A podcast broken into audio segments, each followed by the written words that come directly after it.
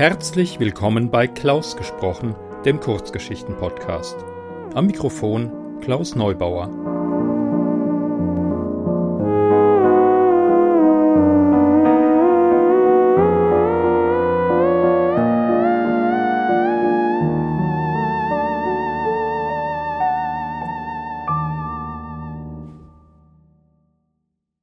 Hallo, liebe Hörerinnen und Hörer.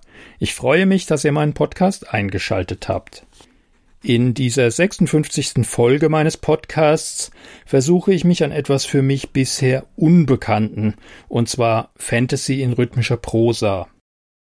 Vielleicht haben einige von euch mitbekommen, dass ich von Twitter weggegangen bin und ins Fediverse gewechselt bin, das viele als Mastodon kennen. Ähm, früher habe ich auf Twitter nach neuen Geschichten gefragt, das fiel ja jetzt leider weg. Ähm, deswegen habe ich jetzt dann auf der Fediverse-Instanz literatur.social nachgefragt und unter anderem den folgenden Text von Henning Rabban Ram angeboten bekommen, den ihr gleich hören werdet. Wie gesagt, von der Art her etwas Neues. Ich hoffe, dass es euch genauso gefällt wie mir.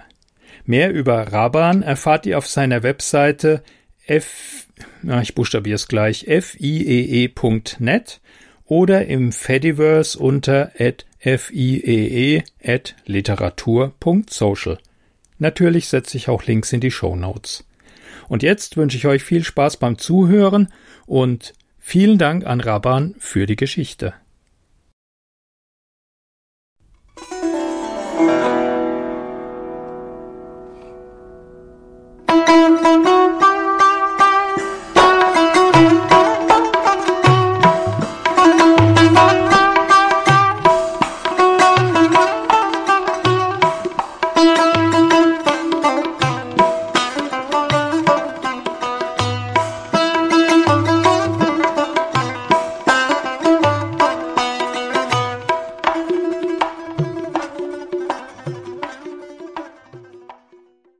Karthadasht von Henning Rabban Ram Ich stehe auf dem Marktplatz von Karthadasht mit Hunger im Bauch und Verzweiflung im Herz.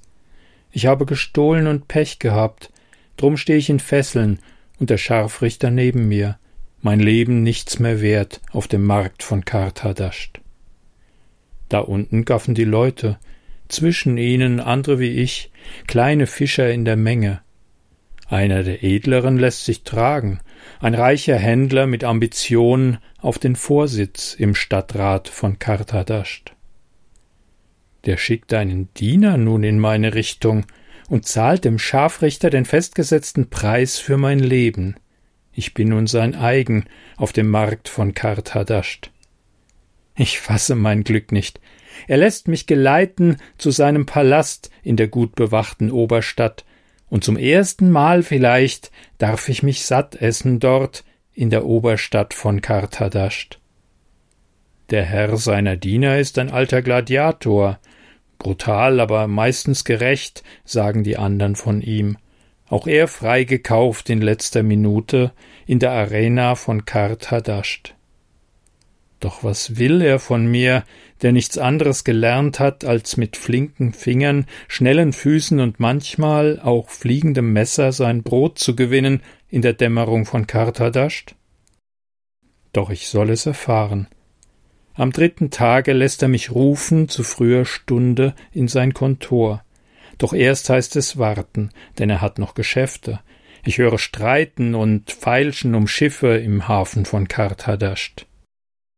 Doch schließlich darf ich mich, satt und frisch gekleidet, dankbar nähern meinem Retter, dessen Schiffe aus fernen Ländern duftende Schätze bringen zur Freude der Götter, gepriesen sei Baal in den Tempeln von Karthadasht.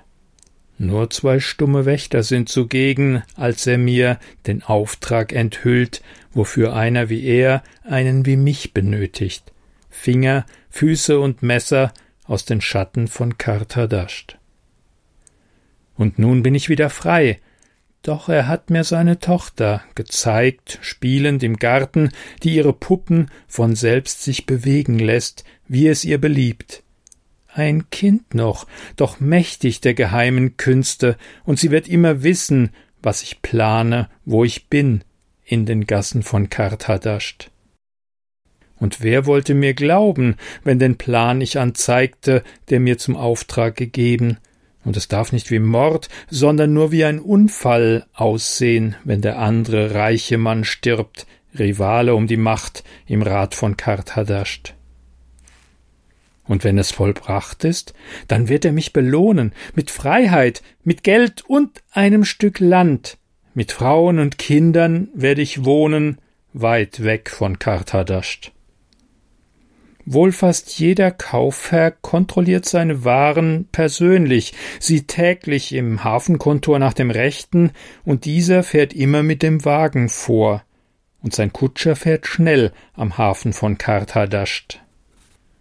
An einem Tag, wo zur üblichen Stunde der Weg ist verengt von gestapelter Last, helfe ich am Kran aus, mit dem die Waren aus den Schiffen gehievt werden in die Lagerhäuser am Hafen von Karthadasht.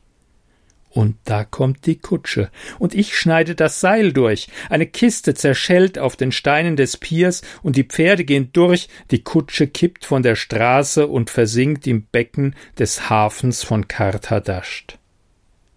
Am anderen Morgen beim Hause des Händlers wartet schon ein Karren auf mich. Die Fuhrknechte lachen, wie sehr ich mich freue, zu erlangen die Freiheit und Wohlstand und Glück. Wir fahren durchs Tor, und hinter mir bleibt zurück alles Leiden von Karthadasht.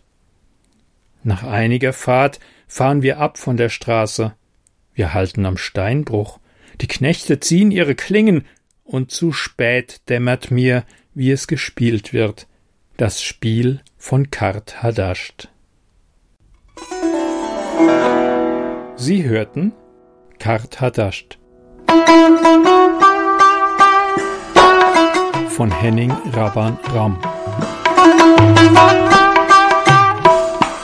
Gelesen von Klaus Neubauer. Bis dann, macht's gut und danke. Ciao.